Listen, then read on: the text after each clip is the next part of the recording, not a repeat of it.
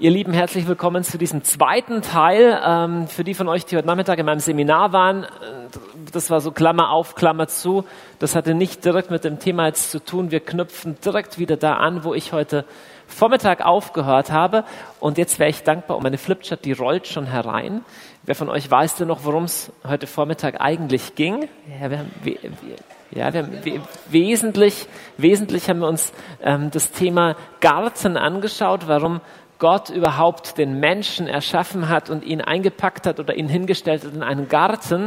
Und ich habe dann diesen etwas vielleicht neuen Sprung für manche gemacht, zu sagen, okay, in deinem Inneren gibt es auch so einen Ort der Begegnung.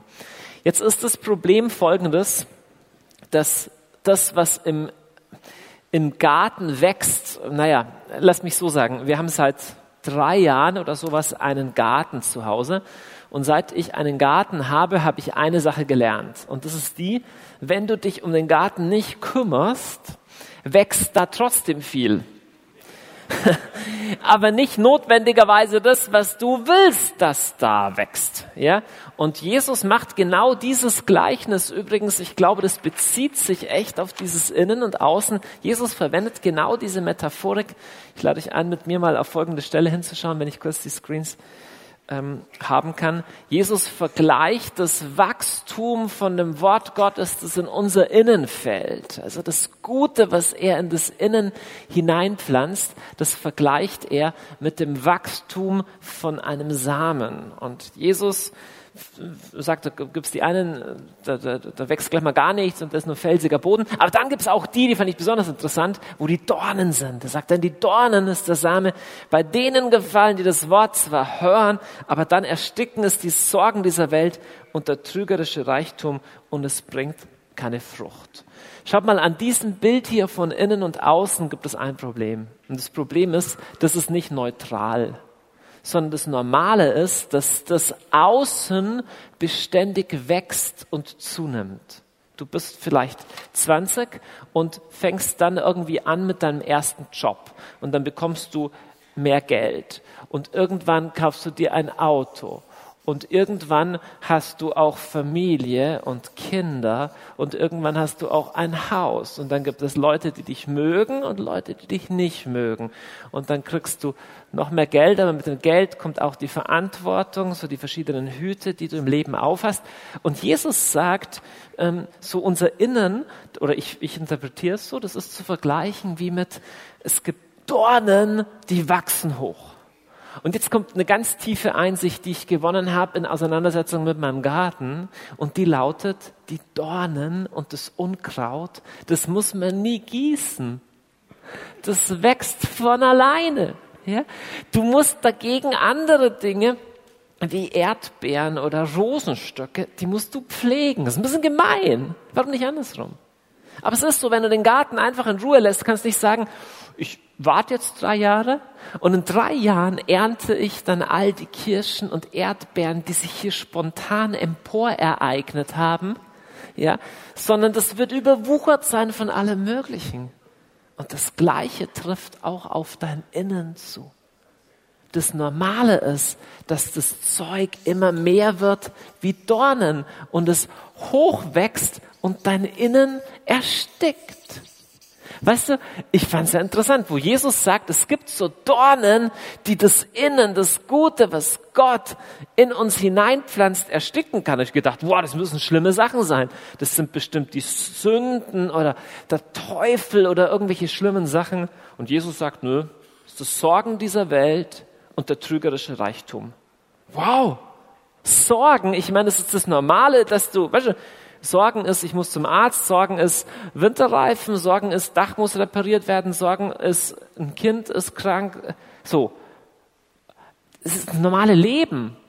Und trügerischer Reichtum, okay, irgendwie hat unser Leben ja immer auch mit Geld zu tun. Wir können ja nicht, nicht ganz ohne Geld leben. Und es geht nicht darum, dass das hier, was da außen ist, schlecht ist, dass du aus dieser Welt auswandern musst. Aber, mein Lieber, von alleine wächst das wohingegen das im Innen nicht von alleine wächst. Das ist ja mit unserem Körper auch so, von alleine wirst du älter, dicker, träger. Okay, das ist das, was von alleine passiert. Wenn du irgendwie willst, dass was anderes passiert, zum Beispiel, dass du fit bleibst oder fitter wirst oder eine gewisse Beweglichkeit erhältst, musst du dagegen, dagegen rudern. Und es ist in unserem geistlichen Leben genauso. Und deswegen ähm, werden wir heute Nachmittag uns anschauen müssen, praxisnah, wie sieht das aus, diesen inneren Garten zu bewahren? Der Adam hatte ja den Auftrag, den Garten zu bewahren. Ich habe euch vorher diese Stelle oder aus diesem interessanten biblischen Buch vorgelesen, dem Hohen Lied. Und die Braut, also die steht dann eben praktisch im Vergleich für uns, die sagt eine ganz interessante Sache, die möchte ich euch kurz zeigen. Und zwar steht die im ersten Kapitel vom Hohenlied, da sagt sie folgendes, ganz, ganz interessant. Sie sagt zu den anderen, schaut mich nicht so an, weil ich gebräunt bin. Die Sonne hat mich verbrannt. Und jetzt sagt sie, meiner Mutters Söhne waren mir böse ließen mich ihre Weinberge hüten und den eigenen Weinberg, den eigenen Garten konnte ich nicht hüten. Das, ihr Lieben, ist die Situation von ganz vielen Christen, auch von vielen christlichen Männern, auch solchen, die, die ganz aktiv sind. Vielleicht kommt dir das bekannt vor. Ich bin so damit beschäftigt, mich um andere zu kümmern. Ich bin so damit beschäftigt, alles Mögliche zu tun, dass ich versäume, meinen eigenen inneren Garten zu bewahren. Kleine Seitenbemerkung. Das trifft auch auf unsere Familien oft zu. Der innere Garten ist der Ort der Begegnung und wie viele Männer erkennen mit so großem Schmerz, dass sie 50, 60, 70 sind und im Leben so viel erreicht haben und ihr eigenes Innerstes zu Hause, ihre Ehe, ihre Partnerschaft, ihre Kinder vernachlässigt haben, um die Welt zu retten. Und Jesus sagt, wenn du die ganze Welt gewinnst, aber deine Seele verlierst, was hast du dann gewonnen? Das trifft auch auf unsere Familien zu, auf die Herzen von unseren Kindern und Frauen, aber es trifft auch auf dein geistliches Leben zu. Ihr Lieben, ihr habt, du hast Verantwortung für dein geistliches Leben. Sehr lustig. Wir glauben manchmal, das passiert von alleine. Wie, wie, wie, wie, wie, wie, wie Gott, der, der macht das alles. Nee, der macht das nicht alles. Gott hat dir einen inneren Garten anvertraut und du entscheidest, was da wächst. Jetzt würde ich gerne herausfinden, wie machen wir das? Und wie wir das konkret machen, ganz praxisnah, es wird richtig unangenehm heute Nachmittag, möchte ich mit euch betrachten anhand eines eines Psalmes, das ist der erste Psalm, Psalm 1, und ich nenne diese praxisnahe Umsetzung heute Nachmittag den Psalm 1 Lebensstil. So, im Psalm 1 wird ein Vergleich gebracht, gleich am Anfang, der ist ganz, also ganz eng verwandt zu dieser ganzen Gartenbilderwelt. Und zwar lest mal mit mir. Da heißt es erst wohl dem Mann, der nicht lebt wie alle anderen, der nicht im Rat der Frevler sitzt und im Kreis der Spötter sitzt und so weiter. Und jetzt heißt es, sondern der Freude hat an der Weisung des Herrn, über seine Weisung nachsinnt bei Tag und bei Nacht. Er ist wie ein Baum, der an Wasserbächen gepflanzt ist, der zur rechten Zeit seine Frucht bringt und dessen Blätter nicht welken. Lass uns mal kurz bei der Stelle bleiben und einmal mehr ähm, das bisschen visualisieren. Also wir haben hier, wir haben es hier zu tun mit einem Baum. So. Und was erfahren wir über den? Also erstmal, dem seine Blätter welken nicht. Das heißt, das ist ein echt fitter, ja, ist nicht unglaublich schön. Ich wollte ja ursprünglich äh, Kunstleistungskurs nehmen bei mir in der Schule, aber der kam dann nicht zustande. So, so. so ähm, Baum, so, ähm, der Baum, der hat, äh, was lesen wir noch über den Baum? Schauen wir schnell, falls du eine Bibel da hast. Äh, früher hatten wir noch Bibeln, aber heute haben wir diese Apps und so. Okay, so, wo ist er gepflanzt? Was wisst ihr? Wo ist er gepflanzt? An Wasserbächen, genau, irgendwie Quelle oder irgendein Fluss oder irgendwie Wasser ist da. So, Wasser, Wasserbach. Ähm, Frage, was ist denn der große Vorteil, wenn ein Baum an einem, am Wasser gepflanzt ist? ist der große Vorteil? Genau, das ist unabhängig vom Wetter. Es gibt ja Menschen, auch Christen, die glauben, dass Gott uns verheißen hätte, dass wir nie leiden müssen. Aber das ist nicht so. Gott hat uns nicht verheißen, dass, dass der Regen, dass das immer gutes Wetter ist, aber der Baum hat, wenn er am Wasser gepflanzt ist, eine Versorgung, die ihn am Leben hält, selbst wenn eine Dürrezeit ist. Jetzt wird über den Baum was Interessantes gesagt, also dass seine Blätter nie welken. Und hier steht auch, der seine Frucht bringt zur rechten Zeit. An dem find, an, an diesen Aussagen finde ich zwei Sachen interessant. Welche zwei Sachen wird gesagt über die Frucht? Oder drei Sachen. Erstmal, der bringt auf jeden Fall Frucht. Hier wird gesagt, es ist keine Frage, ob der Frucht bringt. Der Baum, der da gepflanzt ist, der bringt Frucht. Garantiert. Das heißt, wenn du diesen Lebensstil lebst, bringst du Frucht. Aber zwei Qualifiers, zwei, äh, wie nennt man, ja, auf, auf zwei Weisen näher beschrieben. Erstmal seine Frucht zur rechten Zeit. Erstmal, es ist seine Frucht. Weißt du, dass du nur deine Frucht bringen wirst? Es ist nicht so, dass die Bananenpalme zum Baumtherapeuten geht und sagt, irgendwas ist mit mir komisch. Alles, was ich mache, das wird so krumm und länglich. Ja, ich habe Freunde, die sind, die kommen immer so orangen raus. Irgendwas stimmt mit mir nicht. Ich bin komisch. Ja, am Bananenbaum wachsen Bananen, an, am, am Apfelbaum wachsen Äpfel. An dir wachsen Früchte, die anders sind als die von jemand anderem. Das ist doch wunderschön. Das ist wunderschön. Aber es ist Frucht. Auch das ist ganz gut. Hier steht nicht da, wenn du mit dem Herrn lebst, dann wirst du dann bist du wie eine Milchkuh und jeden Tag wirst du gemolken. Was ist der Unterschied zwischen Milchkuh oder zwischen Apfelsaft? Du bist eine ewige Quelle von Apfelsaft. Jeden Tag kann man Apfelsaft abzapfen. Was, was ist denn Kennzeichen von einer Frucht?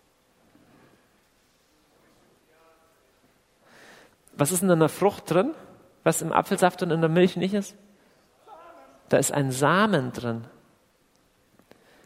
Wenn das was du produzierst und tust, wenn das aus einer tiefen Verbindung mit Christus wächst, dann werden Leute nicht einfach nur von dir abhängig, dass sie jeden Tag dich aussaugen müssen, sondern Frucht redupliziert, vervielfacht, Leben. Das ist Reich Gottes, ihr Lieben. Was im Herrn wächst, bringt Leben hervor in anderen und die anderen werden selber wieder befähigt. Das heißt es übrigens, Menschen zu führen. Das heißt es übrigens, ein guter Vater zu sein. Das heißt es übrigens, ein guter Chef zu sein. Dass wir andere Leute in das Leben hinein bevollmächtigen, dass in ihnen was lebendig wird. Nicht, dass sie abhängig bleiben von mir. Er bringt Frucht. Er bringt seine Frucht. Aber auch zur rechten Zeit. Das heißt, nicht immer und nicht immer sofort. Es gibt vielleicht Zeiten, wo es so aussieht, es würde nichts rauskommen, aber es kommt Frucht. Wer von euch würde so gerne leben? Ich, ich finde es ganz erstrebenswert, viel erstrebenswerter als dieses gehetzte Herumrennen im Außen. Was ist, was ist das Geheimnis von diesem Baum? Was ist das Geheimnis von diesem Psalm 1 Lebensstil? Erstmal, wir haben gehört, er ist ein Baum, der ist ein Mann, der seine Lust hat an der Weisung des Herrn. Zweitens, wir haben gehört, es ist ein Baum, der gepflanzt ist. Der kommt nicht auf Besuch beim Wasser, der ist dort gepflanzt. Das ist sehr wichtig. Lass uns das mal überlegen. Was hieße das für uns im Alltag, wenn wir sagen würden, wir fangen jetzt mal an mit einem geistlichen Leben, Psalm 1 Lebensstil, wir fangen mit einem geistlichen Lebensstil im Alltag an. Wie können wir denn werden wie so ein Baum? Also, was haben wir gehört? Das ist der Mann, der seine Lust hat, der seine Freude hat an der Weisung des Herrn. Das Erste, wenn du ein geistliches Leben anfangen willst oder starten willst, ist, Freund, stell sicher, dass deine Motivation die Freude ist. Ich nenne diesen ersten Punkt motiviert von Freude. Ich habe heute Morgen relativ viel Zeit verwendet, um zu erklären, dass Gott der Gott der Schönheit ist und dass er der glückliche Gott ist und dass er dich nicht erschaffen hat, eigentlich weil er dich braucht oder weil du einen Mangel stillst, sondern aus Freude. Schau mal, wenn du, wenn ein Milliardär dich zum Abendessen einlädt in ein tolles Restaurant. Das Essen würde 400 Euro kosten, 21 Gänge, geeistes Krabbenzahnfleisch auf Champagner-Soufflé oder keine Ahnung was. So, und dann Wein und dazu und Champagner und was alles gibt. Weißt du, es ist nicht so, dass du sagst, muss ich da hingehen? Was kriege ich dafür, wenn ich hingehe? Kann ich auch ein bisschen später kommen und dafür früher gehen? Ja, und ich bin eh laktoseintolerant vegan. Äh, und, und, ja, und irgendwie, also dann bleib lieber zu Hause, ja, so wenn es, keinen Spaß macht. Aber du unterschätzt die Würde dieser Einladung, wenn du denkst, Wahnsinn, es kostet so viel Geld und, und, und die fliegen dich mit dem Hubschrauber dahin und das im 64. Stock und du überblickst die ganze Stadt. Wenn du verstehst, was das für eine Einladung ist, dann wärst du ja ein Tor, wenn du sagen würdest, du kannst auch einen Döner essen. Ja, klar kannst du auch einen Döner essen. Ne? Aber, aber so sind wir oft. Wir Menschen sind erschaffen für Faszination. Der C.S. Lewis, der sagt es schon ganz schön, er sagt, unser Problem ist nicht, dass wir alle zu sehr abfahren auf Genuss. Er sagt, das Problem ist, dass wir uns mit viel zu niedrigen Genüssen zufrieden geben. Er sagt, wir sind wie, wie Kinder, die im Hinterhof im Dreck spielen und aus dem Dreck Bällchen formen. Und dann sagt jemand, hey, ich würde euch gerne einladen zu einem Urlaub am Meer. Und die sagen, oh nö, keine Ahnung, wir wissen nicht, was das Meer ist, wir spielen weiter im Dreck. Wir, wir spielen im Dreck. Wir spielen im Dreck mit, mit unseren kleinen Spielchen, unserem Geld, unserem Fernsehen, unserem Computer und, und, und diesem Zeug und vergessen, für welche Schönheit wir eigentlich berufen sind. Klar kannst du einen Döner essen, go for it. Also wenn du unbedingt unglücklich sein willst, mach das, ja. Aber du bist berufen für was Wunderbares. Aber weißt du, der Punkt ist der, wenn ich ein geistliches Leben führe, ist nicht so, dass Gott dann, wie soll ich sagen, ist nicht so, dass Gott es braucht also im Ernst, ich bin ein großer Fan vom Fasten. Ich habe früher Fasten gehasst, mittlerweile liebe ich das Fasten.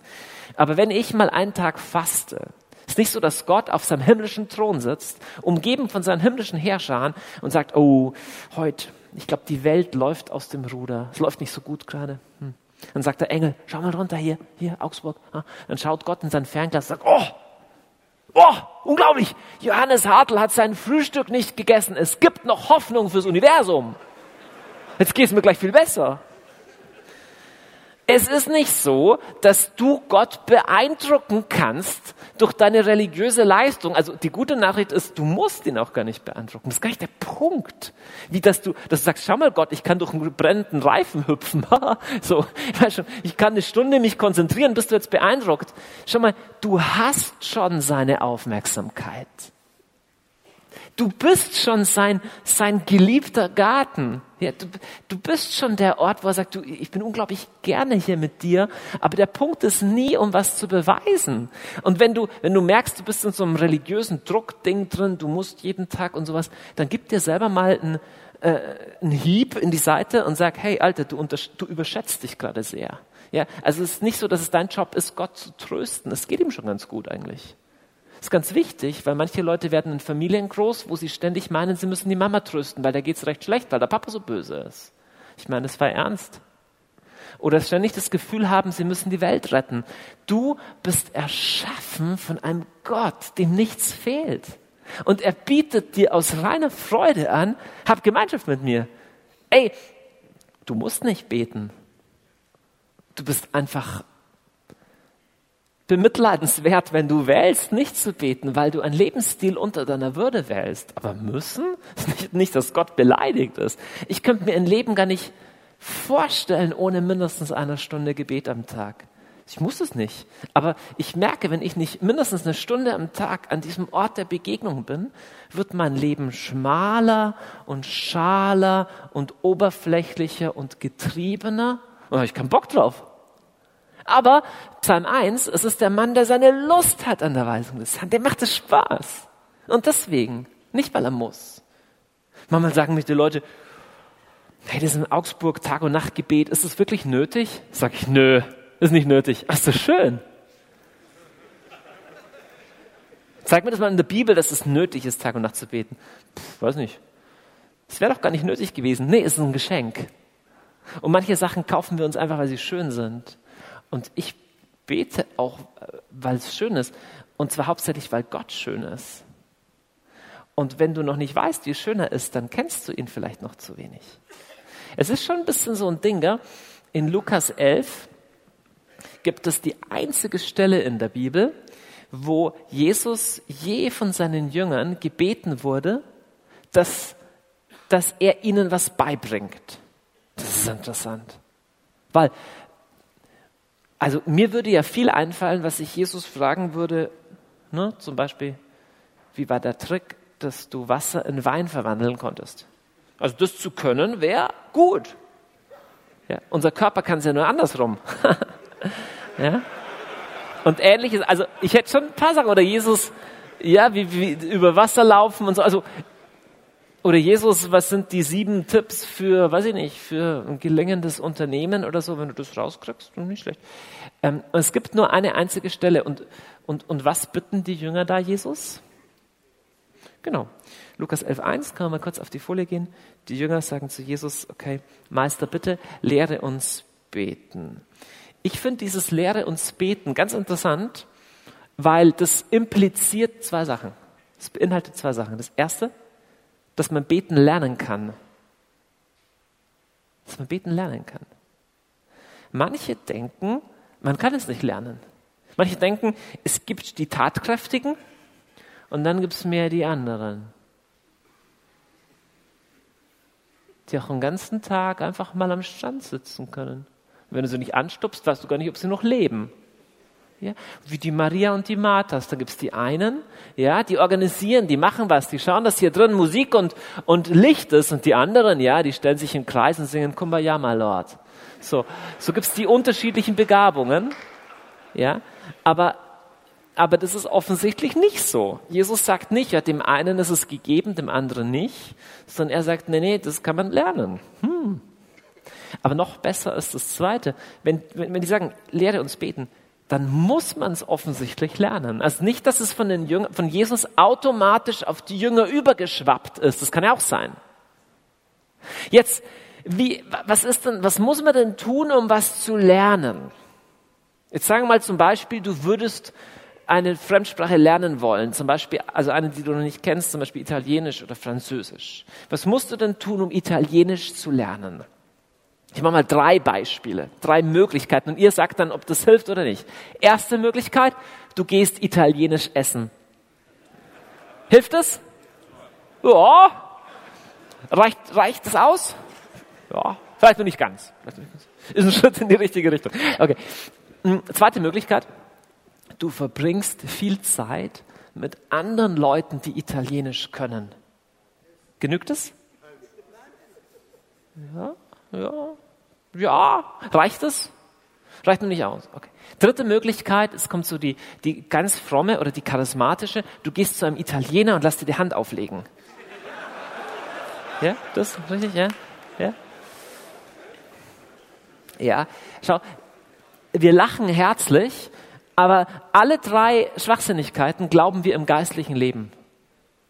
Ja, zum Beispiel italienisches Restaurant. Wir glauben, du gehst auf irgendeine Veranstaltung und die ist so toll und dann erlebst du das Tolle mit Licht und Musik und Fackeltanz und was es alles gibt und die Band und super und Jugendlager und dann springt es irgendwie auf dich über. Oder wir sagen, nee, häng einfach lange genug in der christlichen äh, Hut rum unter deinen Freunden, dann springt es über. Weißt du was? Ich komme in Gemeinden, da sind Leute seit 20, seit 30 Jahren, gehen sie in ihre Bibelgruppen und ihre Gebets Kreise und haben kein geistliches Leben. Sie haben kein eigenes geistliches Leben. Es ist total dramatisch. Surfen mit in dem ganzen Gemeindeding, aber ihr geistliches Leben hat keine Substanz. Weißt du, dieses Lehre uns beten ist schon gemein, weil Lernen, das bedeutet, du kannst in dem Ding besser werden oder schlechter werden. Wenn ich, ich habe mal Französisch gelernt, mein Französisch ist jetzt nicht mehr so gut wie damals, wo ich es gelernt habe. Weil die Dornen wachsen. Von alleine wirst du nicht besser in Französisch, sondern nur wenn du dran bist. In deinem geistlichen Leben ist es genauso. Ich möchte dich fragen, was ist denn deine Vision für dein Herz? Wie möchtest du denn sein? Ich kenne viel zu viele Christen, die leben in geistlicher Nostalgie. So ja, früher da, ja damals, kannst du dich noch erinnern, damals im Jugendpfingstzeltlager, als wir früh morgens um fünf auf den Berg gestiegen sind. Oh, wir waren radikal, ja, 1952 war das, das waren noch Zeiten und so. Ja, so bei vielen liegt die beste Zeit, die sie mit dem Herrn hatten, in der Vergangenheit.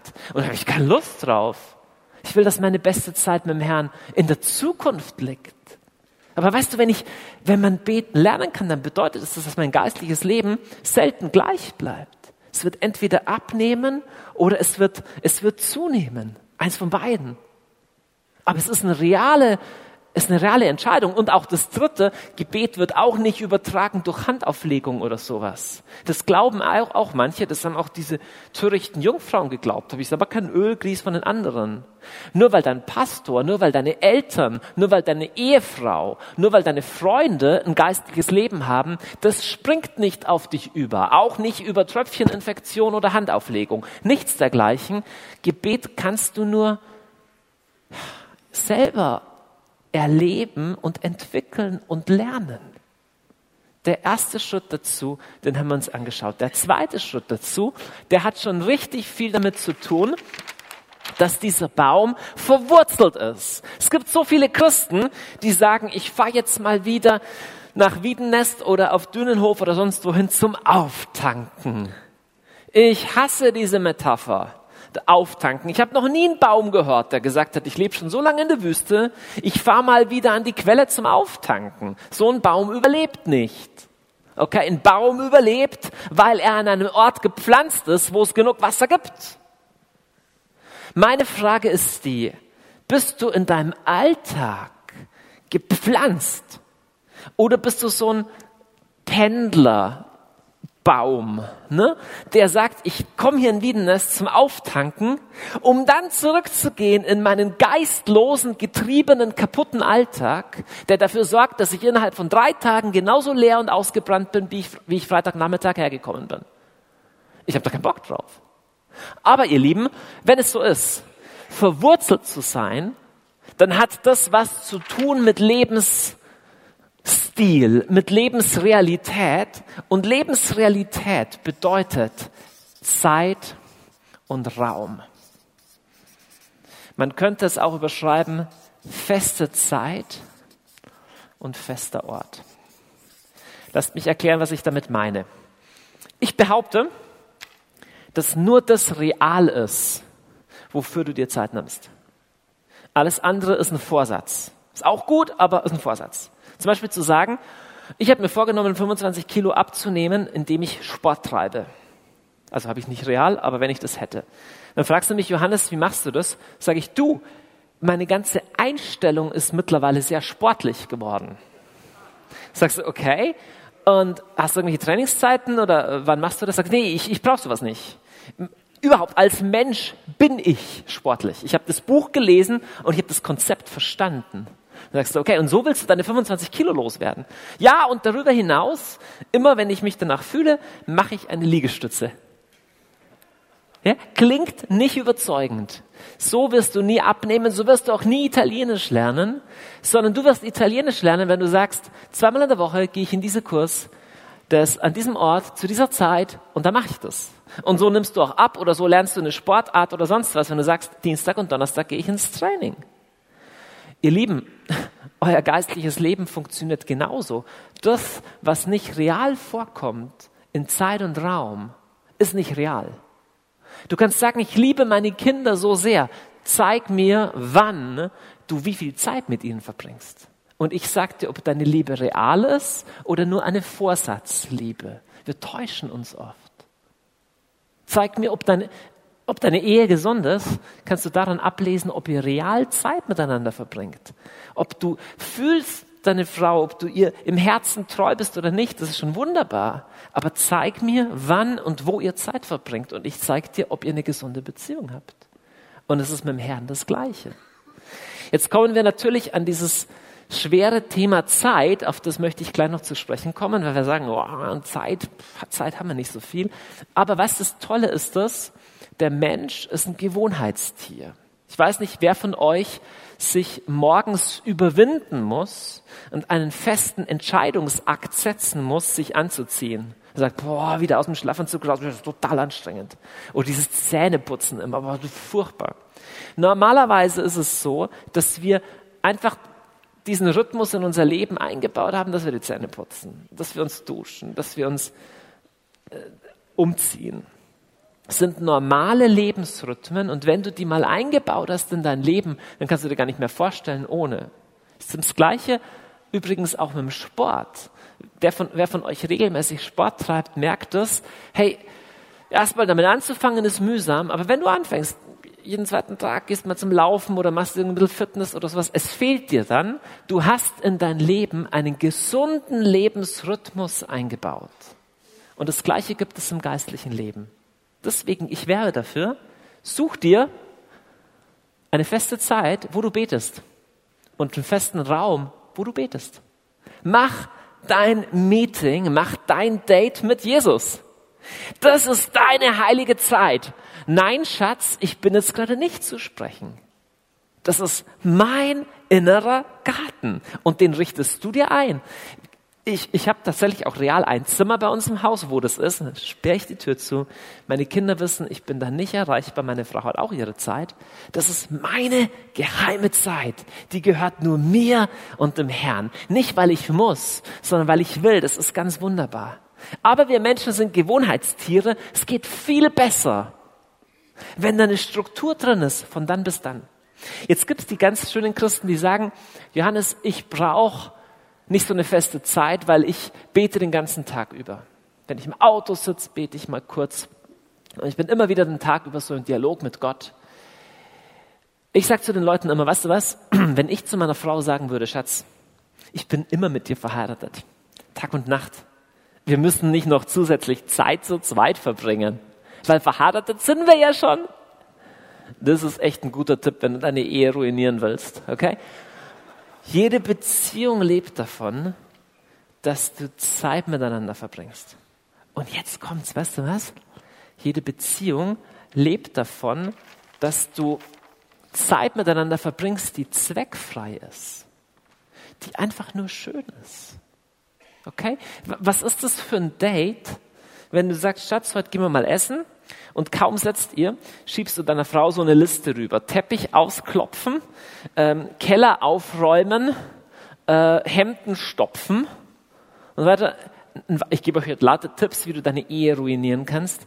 Schau mal, ein romantischer Abend lebt davon, dass es einfach mal gut ist, einfach schön ist. Du sagst noch nicht, Schatz, können wir ein Protokoll anfertigen von heute Abend, so ein Ergebnisprotokoll. Oder ich sage, Schatz, wollen wir heute Abend mal wieder ausgehen? Und du sagst, ja, können wir vielleicht vorher die Gesprächspunkte festlegen? Da fällt mir ein guter Witz ein. Woran erkennst du ein Akademiker-Ehepärchen? Akademiker-Ehepaar oder Philosophen-Ehepaar. Er sagt zu ihr, Schatz, wollen wir mal wieder ausgehen? Und sie, wovon? Bisschen blöd. Ja, egal. Das nur am Rande. Ja, hat äh, keinen didaktisch tiefen Sinn. Ja. Ähm. Wir neigen aber schon dazu, auch unsere Zeit mit Gott zu verzwecken. Ja. So, kennst du das? Äh, du hast den Gebetszeit, aber dann, hast du schon deine Liste mit Punkten, die du da mit Gott besprechen möchtest. Dann musst du durch deine Liste durch, durchbeten. Oder ganz beliebt bei Leuten wie mir, so diese Zeit schon mal nutzen, um die nächste Predigt vorzubereiten. Ihr Lieben, da geht was kaputt. Dieser, dieser Raum ist kein Acker. Der ist ein Raum von Schönheit. Der ist einfach nur so da. Das heißt, ich ermutige dich, finde in deiner Zeit mit Gott, finde deinen Style. Ähm, ich habe ganz lange ich habe ganz lange gedacht, es gibt eine biblisch allein erlaubte Form zu beten. Aber dem ist nicht so. Du darfst deinen eigenen Style finden. Du funktionierst auf eine besondere Art und Weise und du kommunizierst mit Gott auf eine Weise wie sonst niemand. Ich habe zum Beispiel mal ähm, ähm, nach ein paar Jahren von meinem Gebetsleben habe ich den Eindruck gehabt, das geht irgendwie nichts weiter. Und dann habe ich einen mir den Tipp, ähm, also hat Anne mir den Tipp gegeben, hey, warum betest du nicht wie folgt? nachmittags, du machst dir einen richtig schönen, starken Kaffee, legst deine Lieblings-Worship-CD rein, setzt dich in einen schönen, bequemen Sessel und hörst die CD an, trinkst deinen Kaffee und genießt die Zeit mit Gott. Und ich habe mir gedacht, krass, das, das klingt ja richtig, als würde es Spaß machen. Ist es überhaupt erlaubt? Ich habe gedacht, so ein bisschen Schmerz muss schon dabei sein. So. Und dann habe ich das ausprobiert, die Musik war schön, der Kaffee war gut, der Sessel war bequem. Dann habe ich die Bibel aufgeschlagen, habe irgendeinen so Psalm dem Herrn vorgelesen. Er hat gesagt, den kenne ich schon. Nee, hat er nicht. Hat er nicht. Ja. Aber, aber, weißt du, da war so was Befreiendes drin und dann habe ich das ein paar Wochen gemacht und dann habe ich was anderes ausprobiert und zwar, dann bin ich im englischen Garten, ähm, in München bin ich spazieren gegangen und habe einfach leise vor mich dahin gebetet. Übrigens, wenn du mit Menschenfurcht Problem hast und dich nicht traust, leise vor dich hinzubeten, weil Leute denken, mit wem redet der, halte dir einfach ein Handy hin. Ja, also. kann, kann man machen, kann man machen. Aber ich habe mittlerweile überhaupt keine Hemmungen mehr, auch offen, absolut offensichtlich im Freien auch vor Leuten zu beten. Finde ich total gut. Finde ich schön. Warum nicht? Sollen die ruhig sehen. Das ist gut. Ähm, und dann bin ich spazieren gegangen und habe dabei gebetet, habe ich eine Zeit lang gemacht. Ich bin dann wieder zurückgekehrt zu dem klassischen bei mir zu Hause, ich habe so ein kleines Eckchen, das ist so eingerichtet, mit so einem Kerzchen, das ist meine Bibel und ich habe so ein Knieschemel, wo ich so drauf sitze und so. Und das ist wie mein, mein, mein kleiner geheimer Ort mit dem Herrn. Aber finde deinen eigenen Style. Vielleicht bist du so ein bisschen kreativer, der schreibt in ein Buch rein und malt das auf. Oder äh, finde dein eigenes Ding, verwende Musik oder äh, richte dir deinen Ort ein, deine geheime Grotte im Keller, wo du dich zurückziehst mit Gott. Keine Ahnung, werd kreativ. Du darfst deine eigene Form finden.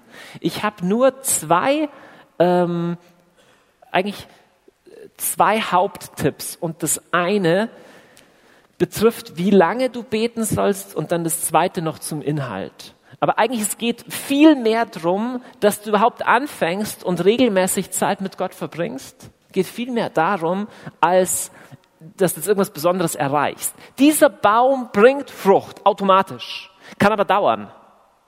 Ich verspreche dir nicht, du wirst jeden Tag wahnsinnige Höhenflüge erleben und Engel werden dir erscheinen. Kann auch mal vorkommen, mitunter, aber bei mir nie. Aber ähm, bleib da beständig dran und in deinem Leben wird was ganz, ganz, ganz Tiefes passieren. Einfach nur zwei äh, Hinweise. Und der erste Hinweis ist einfach nicht zu kurz. Lass mich kurz über die Zeit sprechen. Dies mit dem Kurz ist einfach sowas, ich glaube nicht, dass Gott dich mehr erhört oder sowas, wenn du statt einer Minute 30 Minuten betest. Das ist nicht der Punkt. Aber der Punkt ist, dass wir Menschen oft Zeit brauchen, um überhaupt runterzufahren.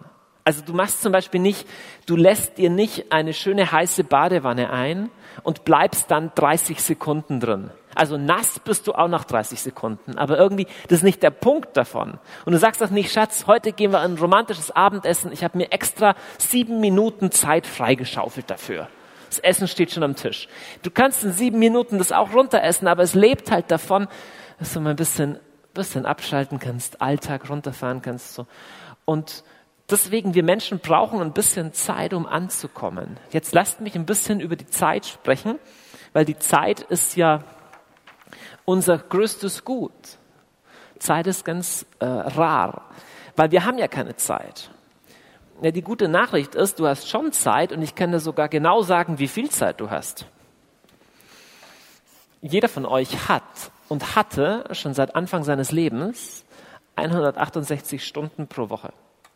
Wir wissen das im Gebetshaus recht gut, weil das ist die Zeit, wie viel wir pro Woche beten. Jetzt ist natürlich so, dass ein guter Teil von unserer Zeit, den können wir uns nicht frei einteilen, sondern der, den, müssen wir halt machen. So müssen praktisch alle von uns arbeiten und gibt unterschiedliche, ich gehe jetzt einfach von Durchschnittszeiten in Deutschland aus. Es gibt Leute, die arbeiten 70 Stunden, es gibt auch Leute, die arbeiten nur 30 Stunden. Der Durchschnitt in Deutschland ist, dass du 42 Stunden arbeitest. Jetzt muss auch jeder von uns schlafen. Der eine schläft länger, der andere weniger lang aber durchschnittlich schläft ein Mensch in Deutschland wie lang? Siebeneinhalb Stunden. Sieben mal sieben ist 49, also dann die Hälfte dazu, irgendwie 55 oder sowas. 52, okay. Ich habe schon gesagt, dass ich schlecht in Mathe bin. 52.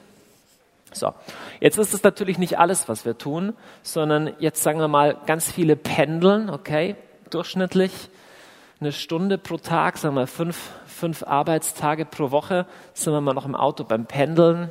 Und dann essen wir auch noch, sagen wir mal, jetzt ist jemand, der eher viel isst oder sich auch mal selber noch eine Pizza in den Ofen schiebt, sagen wir mal, zwei Stunden pro, äh, zwei Stunden ist ein bisschen viel, aber eine Stunde ist ein bisschen wenig. Ja.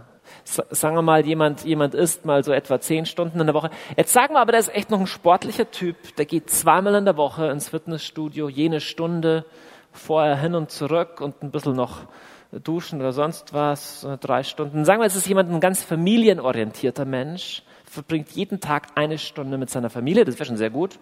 Eine Stunde mit Frau und Kinder, einfach nur Familienzeit.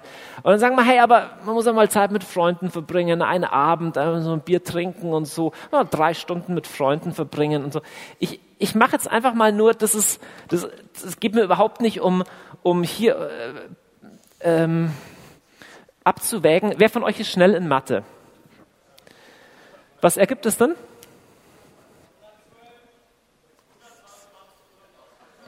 Stimmt 122? Okay. Ich sage jetzt mal 122. So.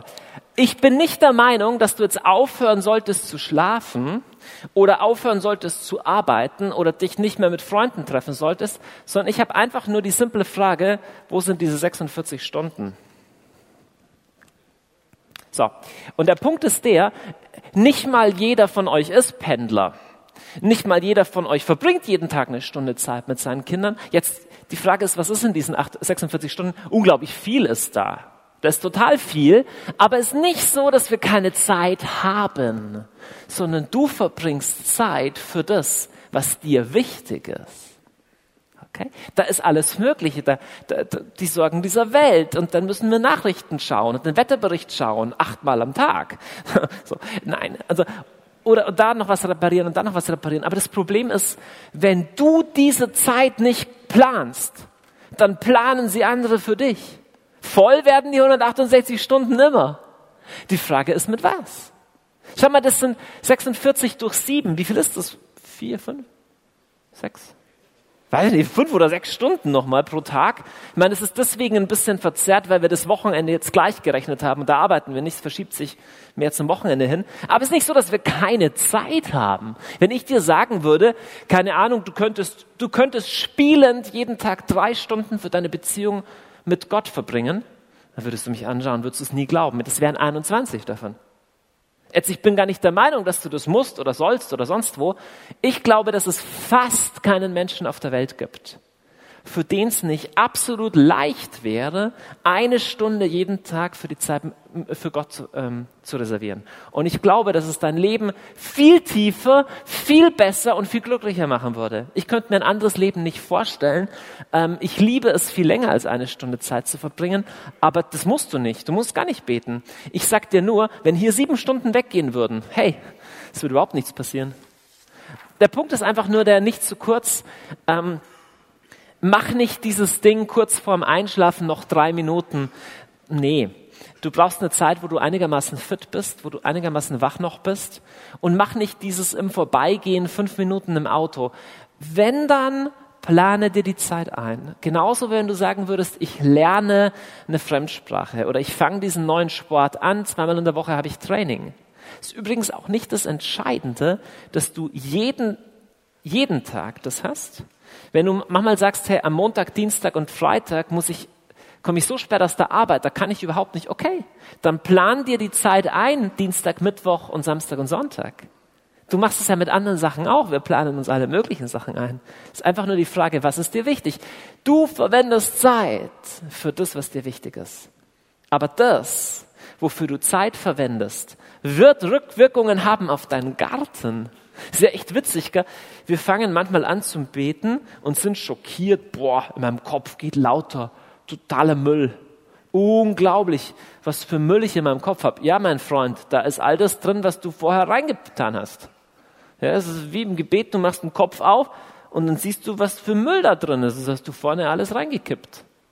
In deinem inneren Garten wächst das, was du dort anpflanzt. Und damit kommen wir zum letzten Kennzeichen. Dieser Baum, der hat ja seine, seine Freude an was? Am Gesetz des Herrn, an der Weisung des Herrn. Weisung heißt auf Hebräisch Torah. Und damit ist das Wort Gottes gemeint. Und ich, ich will werben dafür, nimm irgendwo in dein persönliches Gebetsleben, nimm das Wort Gottes dazu. Oft sind Männer nicht die großen Leser, okay? Und wenn du merkst, lesen ist für dich eher so ein Thema, was du ungern machst, ich will dafür werben, dass du das angehst. Und ich habe was ganz Einfaches rausgefunden, was ganz Tiefsinniges. Und zwar, ich habe rausgefunden, dass die Bibel ein Buch ist. Ja, das ist sehr tiefsinnig, weil mit Büchern gehen wir auf spezifische Weise um. Zum Beispiel, wenn ich einen Roman lese, ich habe mal, ich den Roman mal in der Mitte aufgeschlagen und dann die letzte Seite gelesen und dann die erste Seite gelesen, dann die Seite 77 gelesen. Und ich habe mir gedacht, boah, es ergibt überhaupt keinen Sinn. Ja? Und dann habe ich Folgendes gemacht, war ein Trick. Ich habe angefangen bei der ersten Seite und habe mich dann mit aufsteigender äh, Zeitenzahl numerisch vorangearbeitet Hey, und auf einmal hat die Geschichte voll den Sinn ergeben. Und weißt du was? Bei der Bibel ist auch so. Nur, wir sind bei der Bibel komisch. Ja, wir sind am Sonntag im Gottesdienst und da kommt das Gleichnis vom guten Hirten. Und am Montag, da haben wir den Kavol-Abreißkalender, da steht irgendwas von David und Goliath. Und dann sagen wir, okay, heute lese ich mal Bibel und Herr spricht zu mir und dann schlägst du die Bibel irgendwo auf und dann steht und dann ging Judas hin und er hängte sich. Denkst du, hey, was hat mir das zu sagen? Dann versuchst du es nochmal. Und Jesus sprach nun, geh und handle ebenso. Du bist schon total panisch. Was soll ich jetzt tun? Okay, ich versuch's ein drittes Mal. Dann schlägst du nochmal auf und die Oholibata zeugten mit den Kanaanitern, die Ephraimiter und nahmen die Ziegen der Gilgashiter und du, du, du, bist, drehst voll am Rad, sagst, ergibt keinen Sinn. Ich habe einen total tollen Tipp für dich. Das Ding ergibt Sinn, wenn du es im Kontext liest. Ist super. Und wenn du sagst, ich weiß aber nicht, wo ich anfangen soll mit der Bibel, ich weiß es schon. Matthäus Kapitel 1 wenn du noch nie die Bibel ganz durchgelesen hast, fang mit dem Neuen Testament an und nimm dir eine Anzahl an Kapiteln vor, die du jeden Tag liest. Ich garantiere dir, das Ding wird auf einmal Sinn machen. Sagst du, was? Bibel durchlesen? Was ist so ein Freak? Wie lange dauert denn das? Was meinst du, wie lange dauert es denn, die Bibel durchzulesen? Ein Jahr. Ein Jahr. Das dauert 80 Stunden. Im normalen Lesetempo dauert es 80 Stunden und ist etwa so viel, wie ein Deutscher pro Monat Fernsehen schaut. Das heißt, du, musst, du müsstest an deinem Zeitplan gar nichts ändern. Nur wenn du, wenn du dein Fernsehen eintauschen würdest gegen Bibel lesen, könntest du die Bibel pro Jahr zwölfmal durchlesen. Nicht schlecht. Ähm, ich habe die Bibel schon richtig oft durchgelesen und was ich merke, ist, das Wort Gottes nährt mein Inneres. Weißt du, wir sind ja blöd, wir sind ja blöd. Wir wundern uns, dass in unserem Inneren nichts los ist das ist komisch und ich bin abgelenkt. Ja, kein Wunder, dass du abgelenkt bist und nicht so. Wenn du in deinen inneren Garten ständig irgendwelchen Müll reinkippst, dass dann nichts Gescheites wächst, ist ja klar. Aber es geht jetzt gar nicht nur um das Müll ausräumen. Das, über das hört ihr schon Botschaften, dass das, das nicht gut ist und dass du das raushauen musst. Klar, aber lass uns schauen, dass da was Gutes wächst. Aber was Gutes wächst, wenn du was Gutes ansäst.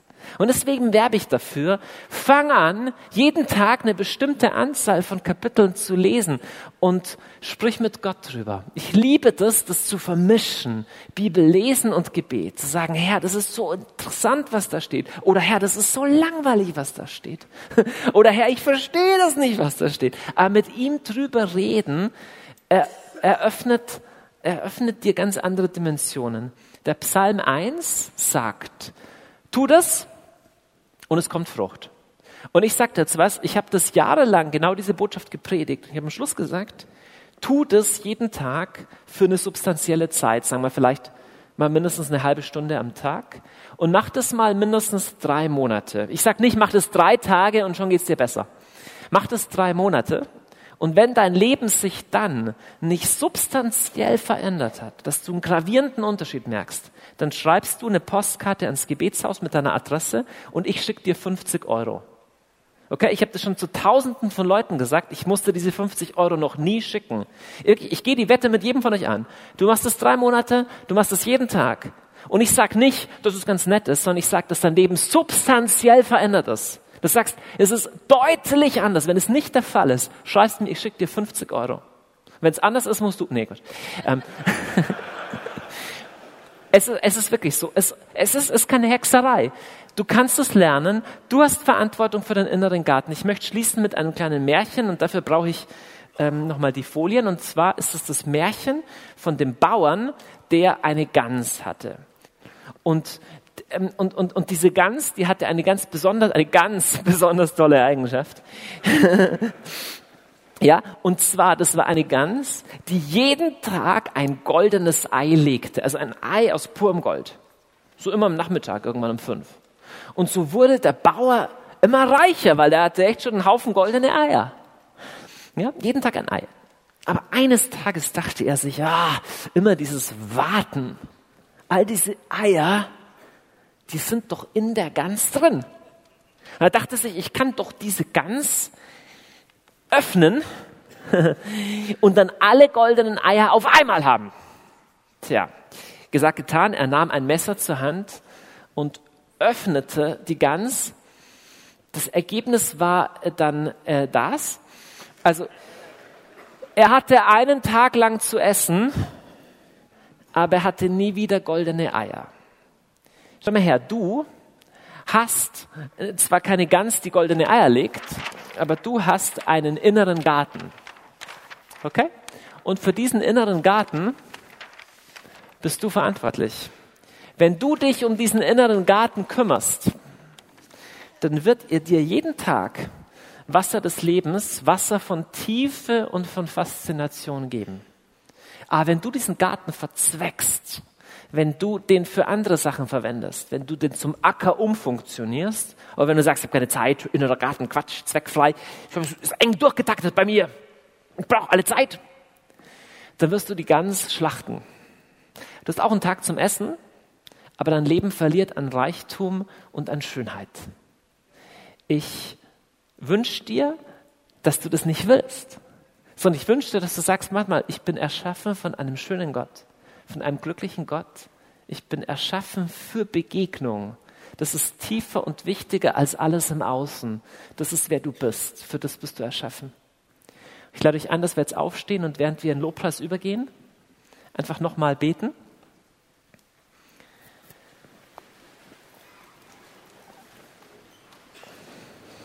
Vielleicht hat irgendwas, irgendwas heute Nachmittag bei dir so eine, wie soll ich sagen, ähm, eine Entscheidung getriggert. Zwei Möglichkeiten. Entweder du merkst, dass du mit Jesus noch gar nicht ernst gemacht hast. Vielleicht bist du auch gar nicht so, so der Fromme, sondern bist dort eher so mit dabei, aber irgendwie merkst du, es steht eine Entscheidung an. Oder du merkst, du hast mit deinem geistlichen Leben nicht ernst gemacht, sondern warst vielleicht auch einer von denen, der seit Jahren irgendwie mitgeht in die Italienischklasse, aber eigentlich spricht er nicht Italienisch, auch nach all den Jahren nicht. Und in beiden Fällen kann das ein Moment sein, wo du sagst, Herr, ich mache ernst. Weil du bist erschaffen für Größe, weißt du? Du bist gar nicht erschaffen, mit Chips und Cola auf dem Sofa zu sitzen, während draußen der Krieg tobt. Wir lieben diese Heldengeschichten von denen, die wissen, ich bin für mehr erschaffen als nur Chips und Cola. Du bist erschaffen, den größten König, den Schöpfer des Universums persönlich zu kennen. Das ist der Hammer, das ist unglaublich. Ist unglaublich. Aber es fängt bei dir an. Und ich lade dich ein, wenn du willst, jetzt einfach die Augen zu schließen. Und wenn du so eine Entscheidung für Jesus jetzt treffen willst, kannst du ganz simpel, wie, dass du dir vorstellst, dass Jesus dir gegenüber sitzt, kannst du ihm sagen, Jesus, bitte komm in mein Herz, bitte verändere mich, ich will wirklich, dass du der Herr in meinem Leben bist. Wenn du so einen Schritt noch nie getan hast, ist ganz wichtig, dass du da mal ähm, ernst machst, auch wenn du getauft schon bist oder wenn du auch in einem christlichen Kontext groß geworden bist, ganz wichtig, dass du so eine Entscheidung für Jesus mal triffst. Und wenn du eher merkst, nee, so eine Entscheidung habe ich schon getroffen, aber ich bin wie diese Braut im Hohenlied, die sagt, boah, mein eigener Garten, der ist ziemlich überwuchert, weil ich so viel mich um anderes Zeug gekümmert habe, kannst du zum Herrn sagen, Herr, führ mich zurück zur ersten Liebe, die ich verlassen habe. Will neu zurückkommen an den Ort der Begegnung. Diesen Ort, wo du mich erschaffen hast, einfach weil du mich wolltest. Nicht weil du mich brauchst oder weil du musst. Herr, ich will neu, ich will leben, um dich zu kennen. Und aus dieser innigen Beziehung zu dir raus will ich leben. Uns ruhig jetzt mal in Stille so übergehen in den Lobpreis und das in deinem Herzen so weiter, weiter wirken mit Gott.